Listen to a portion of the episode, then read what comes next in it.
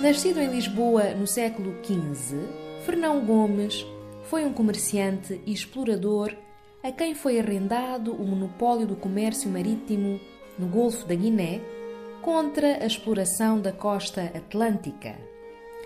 Enriqueceu e tornou-se célebre ao descobrir a possibilidade de comerciar ouro na região da Mina. Fernão Gomes foi nomeado cavaleiro pelo rei Dom Afonso V e foi também nomeado conselheiro real em Portugal.